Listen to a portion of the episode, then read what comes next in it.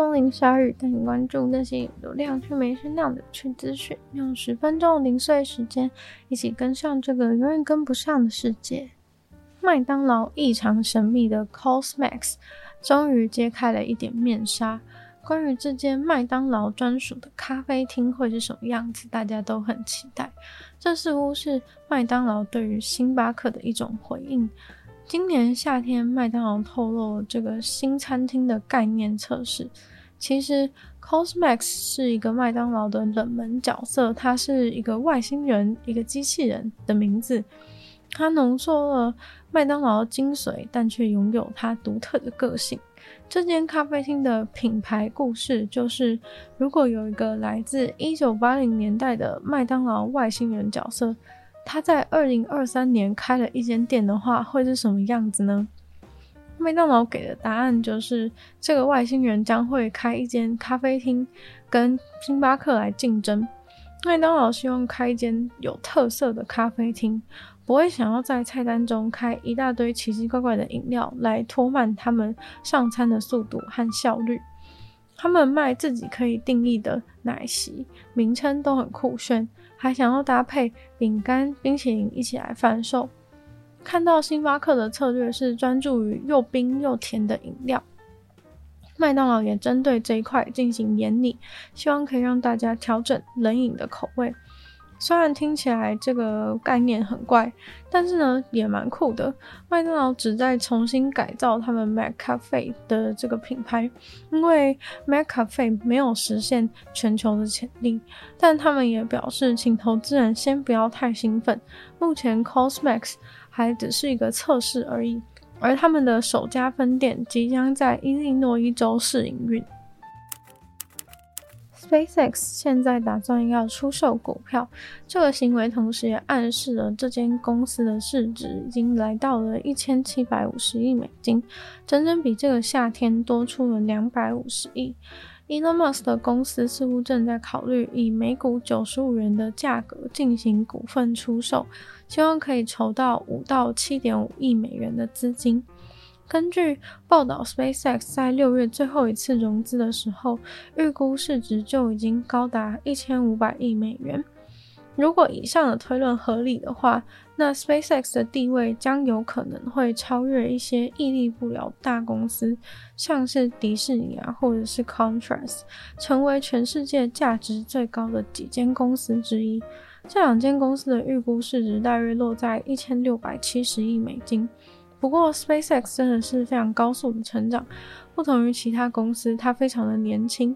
公司是在二零零二年创立，致力于火星殖民计划，完全是全球太空竞赛当中的领先者。根据统计，今年前九个月，SpaceX 进行了六十九次的轨道发射，最接近的竞争对手似乎看不到它的车尾灯。中国位居第二。中国的太空总署只进行了三十次的发射。虽然说他们公司 Starship 超大型火箭十一月的时候进行第二次试射还是失败，但是比起第一次的情形已经进步了许多。而这个 Starship 也是该公司重大的研发成果，实现了可以重复利用的功能。太空事业肯定是非常不容易的，他们也曾经历了两年的亏损，到了二零二三年的第一季才实现了五千五百万美元的盈利，收入约为十五亿美元。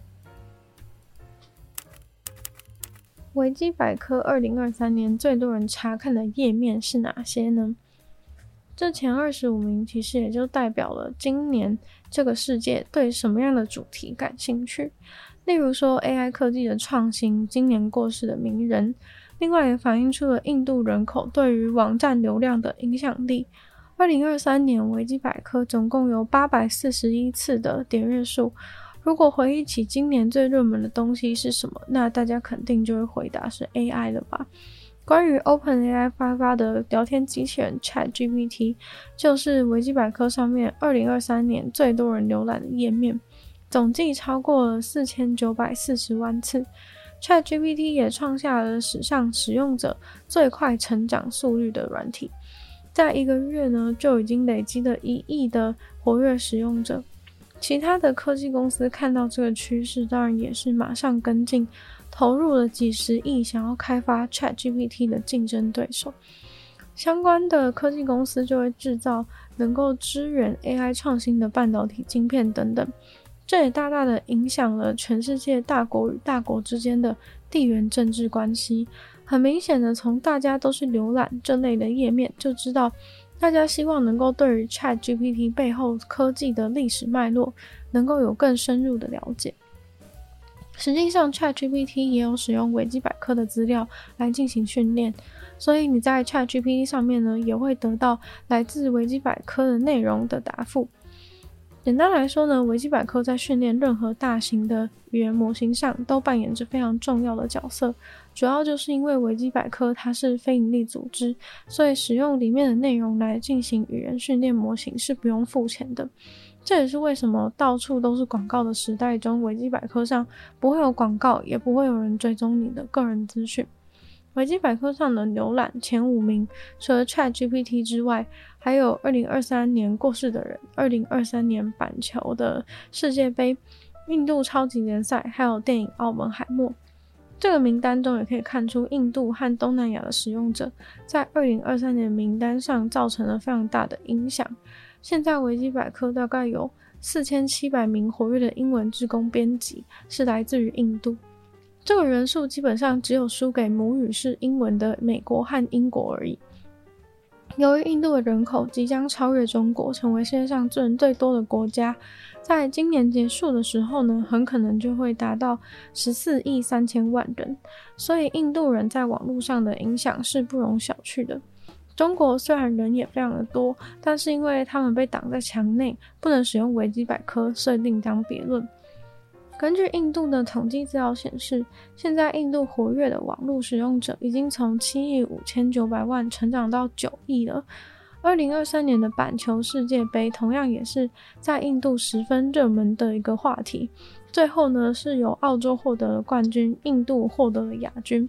这个板球世界杯的页面今年迎来了三千八百万次的浏览，这甚至是第一次板球相关的页面进到维基百科前二十五。在这前二十五当中，甚至有好几笔跟板球相关的页面。其他展现印度影响力的例子呢，还有像是一些印度宝莱坞电影的浏览次数，竟然比超级知名的电影《芭比》还要更高。不过，在印度的人口压制之下，电影《奥本海默》还是获得了两千八百万次的浏览。奥本海默这个人的页面也获得了两千五百万次的浏览。刚。钢铁香蕉是什么东西？听起来就觉得超级奇怪。铁做的香蕉要怎么吃，令人摸不着头绪。这东西呢，在台湾爆红以后，全世界也都开始风靡。由于制造这种怪东西的厂商仅此一家，他们的订单现在可以说是接到手软。外观看起来形状就跟真正的香蕉一样，简直像是香蕉外面镀了一层铁的膜。钢铁香蕉的厂商来自日本广岛县福山市，他们的厂商名称呢就叫做 Iron Factory，由此呢就可以知道他们是在做各种各式各样的钢铁产品，而且他们的其他产品也都非常的有意思，甚至呢还有模仿动漫穿戴的饰品，栩栩如生，销量也都不错。而这个钢铁香蕉其实是一个很普通的公用的铁锤。它的长度有二十公分，重量一点五公斤，售价呢落在两千五百元台币左右，在台湾的乐天和虾皮都能够买到。看似圆弧形的香蕉造型铁锤，但其实它敲起钉子来真的非常的顺手，所以也受到非常多职人的喜爱。戴在身上不仅很酷，遇到意外时还能拿起香蕉来防身，可说是兼具实用与炫炮的一项产品。今天的鲨鱼就到这边结束了，再次感谢今天赞助会员大银的赠送王黑牡丹还有 ZZ，就希望其他愿意支持在创作的朋友可以下方找到非常的连接。那如果喜欢这期节目的话呢，记得分享出去，让人知道。或在 Apple Podcast 帮我留星星，写下评论，对节目的成长很有帮助。那如果喜欢我的话呢，也可以收听我另外两个 Podcast，其中一个是女友的纯粹理性批判，没有时间更长主题性内容；另外一个是听说动物，当然跟大家分享动物的知识。就希望鲨鱼可以继续在每周二四跟大家相见。那我们下次见喽，拜拜。